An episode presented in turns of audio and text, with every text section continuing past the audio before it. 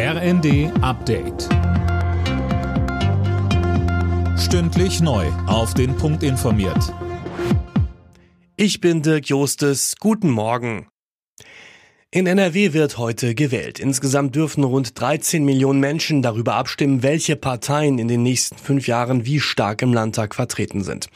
Sönke Röhling zuletzt gab es im Saarland und in Schleswig-Holstein klare Wahlsiege, einmal für die SPD, einmal für die CDU. Heute ist das Rennen völlig offen. Ja, wenn man den Umfragen glaubt, dann liegen CDU und SPD Kopf an Kopf mit einem kleinen Vorsprung für Amtsinhaber Henrik Wüst.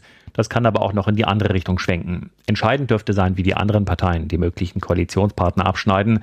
Und da liegen die Grünen deutlich vor FDP und AfD. Die Grünen könnten am Ende also der Königsmacher sein. Die Linke muss dagegen darum kämpfen, überhaupt in den Landtag einzuziehen und spielt bei der Regierungsbildung wohl keine Rolle.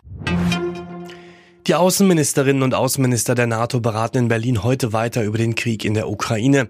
Großes Thema sind außerdem die voraussichtlichen NATO-Beitrittsanträge Schwedens und Finnlands. Da hat es zuletzt Unstimmigkeiten gegeben, weil die Türkei sich gegen einen Beitritt stellte. Heute startet der Zensus. Mehr als 30 Millionen Menschen werden in den kommenden Wochen befragt.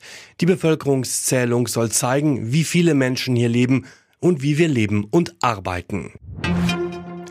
Topfavorit Ukraine hat den Eurovision Song Contest im italienischen Turin gewonnen. Die Band Kalush Orchestra konnte sich mit ihrem Lied Stefania durchsetzen. Laura Mikus. Ja, genau, und zwar dank der Punkte des Publikums. Nach der Jurywertung hatte Großbritannien vorne gelegen. Die Zuschauerwertung zählt aber die Hälfte und in fast allen Ländern gaben die Zuschauer der Ukraine die maximale Punktzahl von zwölf Punkten. Der Sänger der ukrainischen Band widmete den Sieg der Bevölkerung der Ukraine. Dieser Sieg ist für alle Ukrainer, sagte er. Deutschland landete mit Malik Harris auf dem letzten Platz.